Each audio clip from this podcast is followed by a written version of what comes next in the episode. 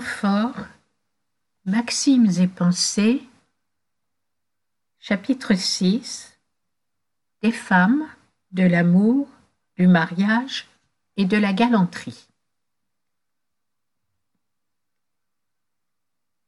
344 Je suis honteux de l'opinion que vous avez de moi. Je n'ai pas toujours été aussi céladon que vous me voyez. Si je vous contais trois ou quatre traits de ma jeunesse, vous verriez que cela n'est pas trop honnête, et que cela appartient à la meilleure compagnie. 345. L'amour est un sentiment qui, pour paraître honnête, a besoin de n'être composé que de lui-même, de ne vivre et de ne subsister que par lui.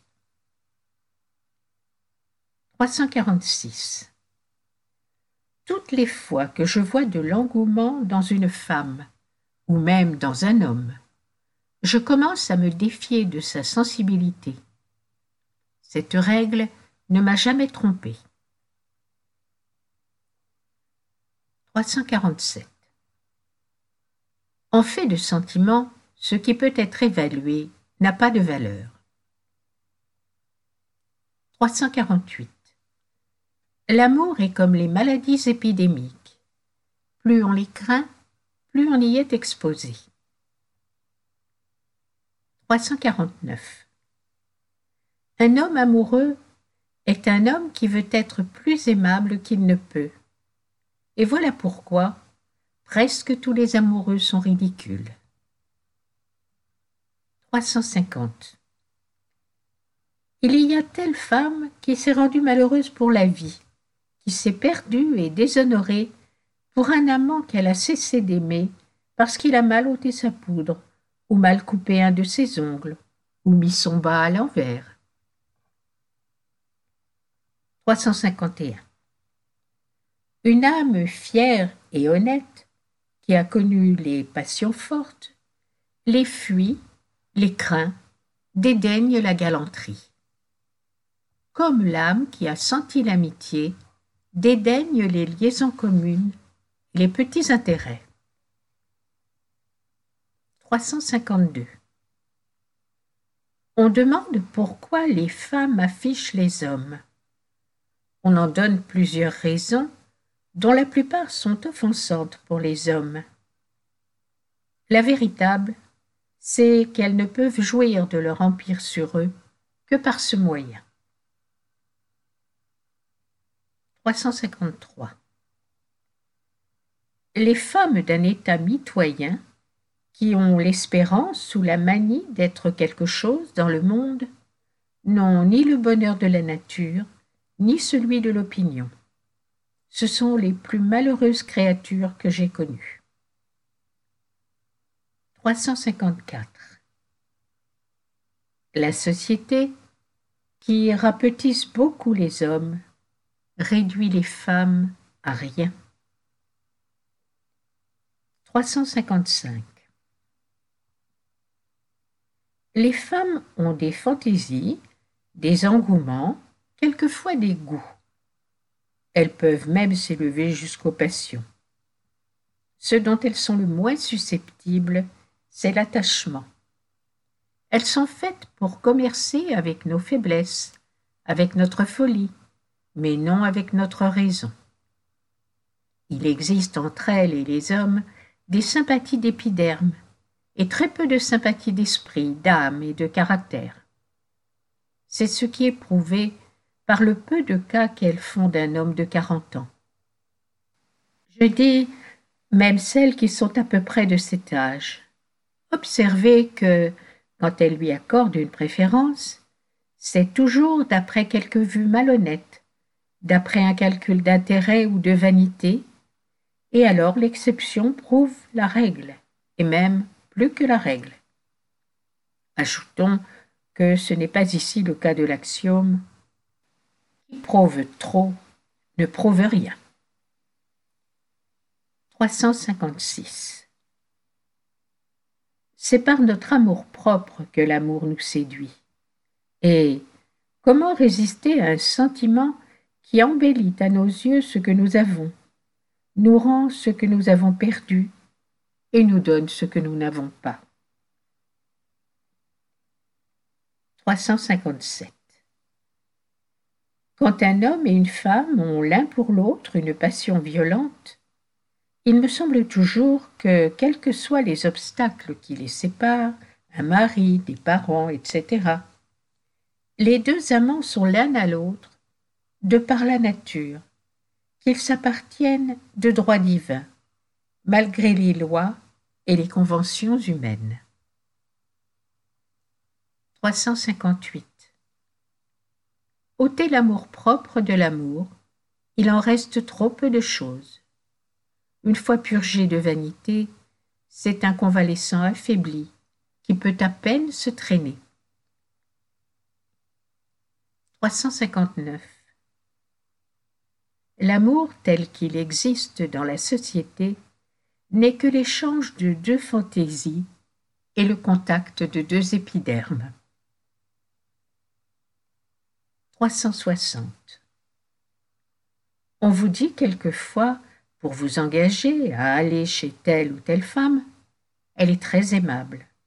Mais si je ne veux pas l'aimer, il vaudrait mieux dire, elle est très aimante, parce qu'il y a plus de gens qui veulent être aimés que de gens qui veulent aimer eux-mêmes. 361. Si l'on veut se faire une idée de l'amour-propre des femmes dans leur jeunesse, qu'on en juge par celui qui leur reste après qu'elles ont passé l'âge de plaire. 362. Il me semble, disait M. De, à propos des faveurs des femmes, qu'à la vérité cela se dispute au concours, mais que cela ne se donne ni au sentiment ni au mérite. 363. Les jeunes femmes ont un malheur qui leur est commun avec les rois, celui de n'avoir point d'amis. Mais heureusement, elles ne sentent pas ce malheur plus que les rois eux-mêmes. La grandeur des uns et la vanité des autres leur en dérobent le sentiment. 354. On dit en politique que les sages ne font point de conquête. Cela peut aussi s'appliquer à la galanterie. 365. Il est plaisant que le mot connaître une femme veuille dire coucher avec une femme, et cela dans plusieurs langues anciennes, dans les mœurs les plus simples, les plus approchantes de la nature, comme si on ne connaissait point une femme sans cela. Si les patriarches avaient fait cette découverte, ils étaient plus avancés qu'on ne croit. 366. Les femmes font avec les hommes une guerre, où ceux-ci ont un grand avantage parce qu'ils ont les filles de leur côté. 367. Il y a telle fille qui trouve à se vendre et ne trouverait pas à se donner. 368. L'amour le plus honnête ouvre l'âme aux petites passions. Le mariage ouvre votre âme aux petites passions de votre femme, à l'ambition, à la vanité, etc. 369. Soyez aussi aimable, aussi honnête qu'il est possible. Aimez la femme la plus parfaite qui se puisse imaginer. Vous n'en serez pas moins dans le cas de lui pardonner ou votre prédécesseur ou votre successeur. 370. Peut-être faut-il avoir senti l'amour pour bien connaître l'amitié. 371. Le commerce des hommes avec les femmes ressemble à celui que les Européens font dans l'Inde. C'est un commerce guerrier. 372. pour qu'une liaison d'homme à femme soit vraiment intéressante, il faut qu'il y ait entre eux jouissance, mémoire ou désir. 373. Une femme d'esprit m'a dit un jour un mot qui pourrait bien être le secret de son sexe. C'est que toute femme, en prenant un amant, tient plus compte de la manière dont les autres femmes voient cet homme que de la manière dont elle le voit elle-même. 374.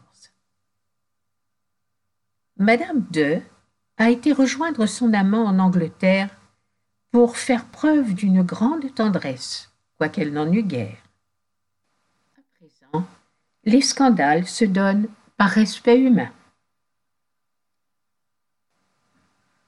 375. Je me souviens d'avoir vu un homme quitter les filles d'opéra parce qu'il y avait vu, disait-il, autant de fausseté que dans les honnêtes femmes. 376. Il y a des redites pour l'oreille et pour l'esprit. Il n'y en a point pour le cœur. 377. Sentir fait penser. On en convient assez aisément. On convient moins que penser fasse sentir, mais cela n'est guère moins vrai. 378. Qu'est-ce qu'une maîtresse? Une femme près de laquelle on ne se souvient plus de ce qu'on sait par cœur, c'est-à-dire de tous les défauts de son sexe.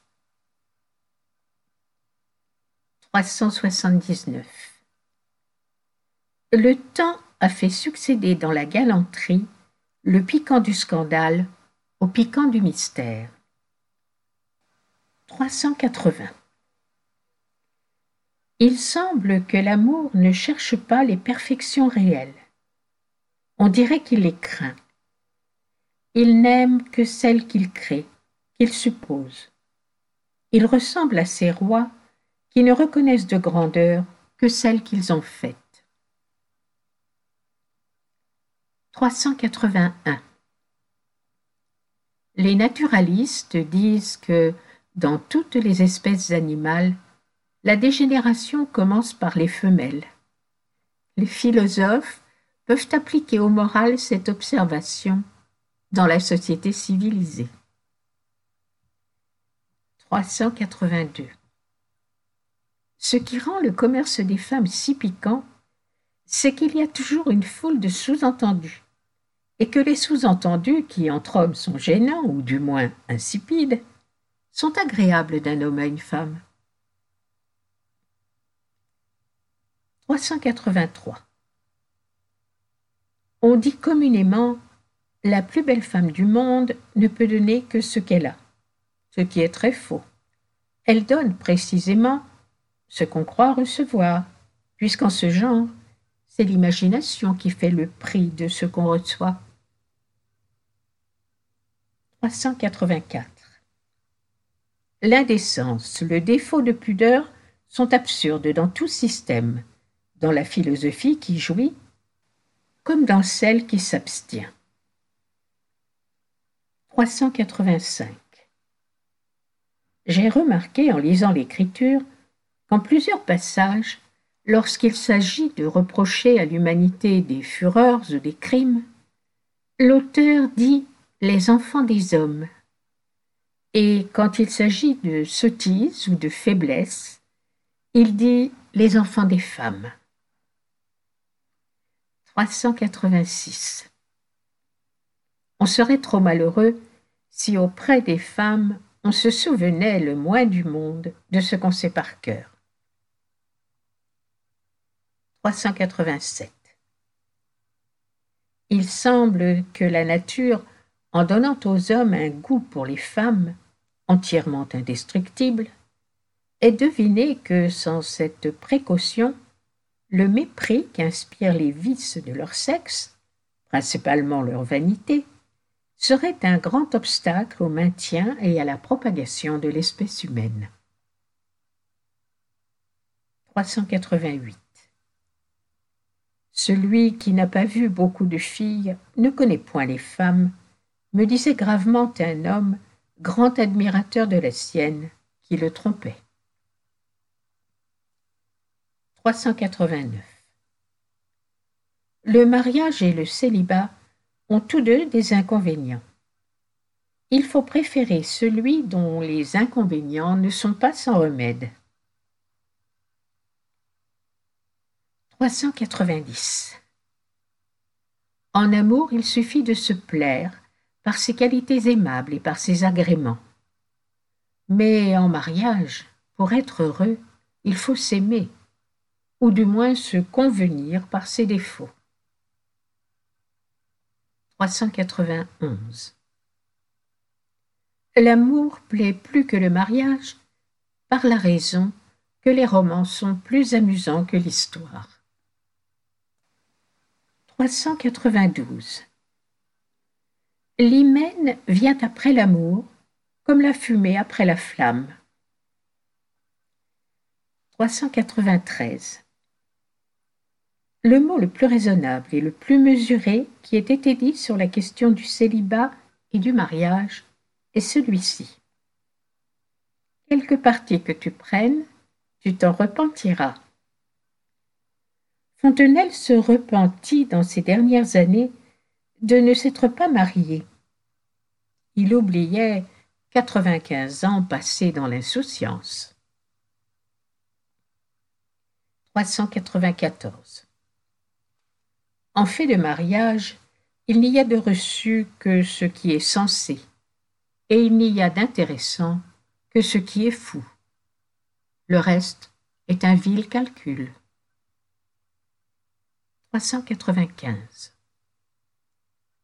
On marie les femmes avant qu'elles soient rien et qu'elles puissent rien être. Un mari n'est qu'une espèce de manœuvre qui tracasse le corps de sa femme ébauche son esprit et dégrossit son âme. 396.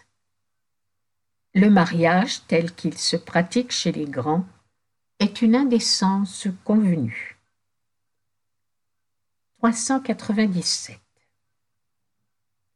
Nous avons vu des hommes réputés honnêtes, des sociétés considérables, applaudir au bonhomme de mademoiselle, jeune personne, belle, spirituelle, vertueuse, qui obtenait l'avantage de devenir l'épouse de monsieur, vieillard malsain, repoussant, malhonnête, imbécile, mais riche.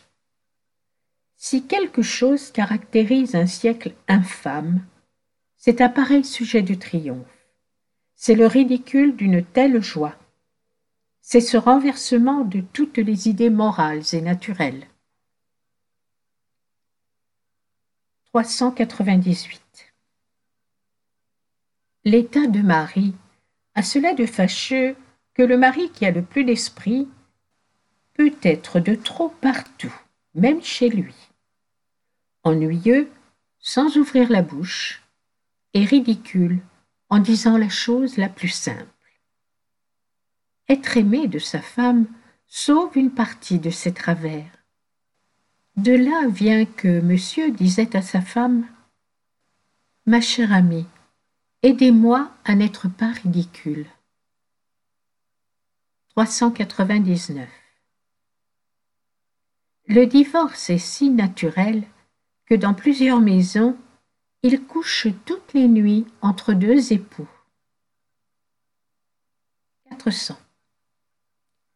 Grâce à la passion des femmes, il faut que l'homme le plus honnête soit ou un mari ou un sigisbé, ou un crapuleux ou un impuissant. 401. La pire de toutes les mésalliances est celle du cœur. 402.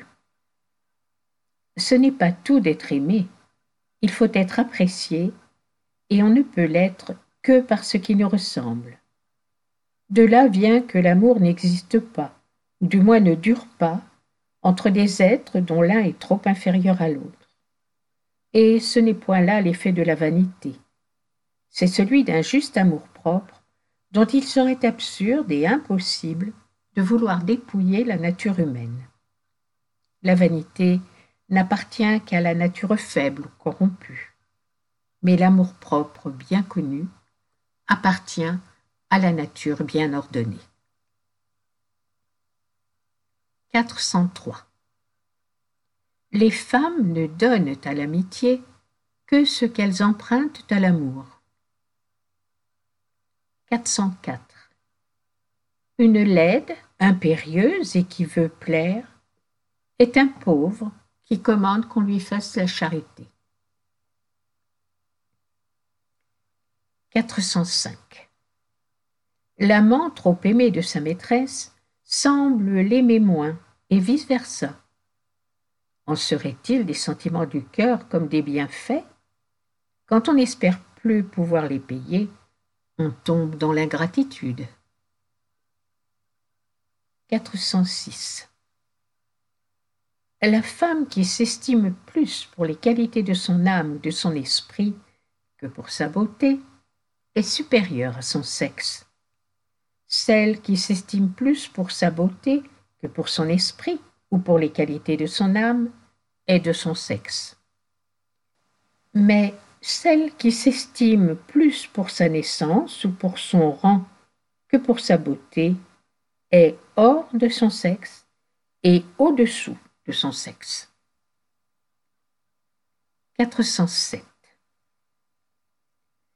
Il paraît qu'il y a dans le cerveau des femmes une case de moins, et dans leur cœur une fibre de plus que chez les hommes. Il fallait une organisation particulière pour les rendre capables de supporter, soigner, caresser des enfants. 408. C'est à l'amour maternel que la nature a confié la conservation de tous les êtres et, pour assurer aux mères leur récompense, elle l'a mise dans les plaisirs et même dans les peines attachées à ce délicieux sentiment. 409. En amour, tout est vrai, tout est faux, et c'est la seule chose sur laquelle on ne puisse pas dire une absurdité. 410. Un homme amoureux qui plaint l'homme raisonnable me paraît ressembler à un homme qui lit des contes de fées et qui raille ceux qui lisent l'histoire. 411. L'amour est un commerce orageux qui finit toujours par une banqueroute, et c'est la personne à qui on fait la banqueroute qui est déshonorée. 412. Une des meilleures raisons qu'on puisse avoir de ne se marier jamais, c'est qu'on n'est pas tout à fait la dupe d'une femme tant qu'elle n'est point la vôtre. 413. Avez-vous jamais connu une femme qui, voyant un de ses amis assidu auprès d'une autre femme, ait supposé que cette autre femme lui fut cruelle? On voit par là l'opinion qu'elles ont les unes des autres. Tirez vos conclusions. 414. Quelque mal qu'un homme puisse penser des femmes, il n'y a pas de femme qui n'en pense encore plus mal que lui. 415. Quelques hommes avaient ce qu'il faut pour s'élever au-dessus des misérables considérations qui rabaissent les hommes au-dessous de leur mérite. Mais le mariage, les liaisons de femmes, les ont mis au niveau de ceux qui n'approchaient pas d'eux. Le mariage, la galanterie, sont une sorte de conducteur qui fait arriver ces petites passions jusqu'à eux. 416. J'ai vu dans le monde quelques hommes et quelques femmes qui ne demande pas l'échange du sentiment contre le sentiment, mais du procédé contre le procédé, et qui abandonnerait ce dernier marché s'il pouvait conduire à l'autre.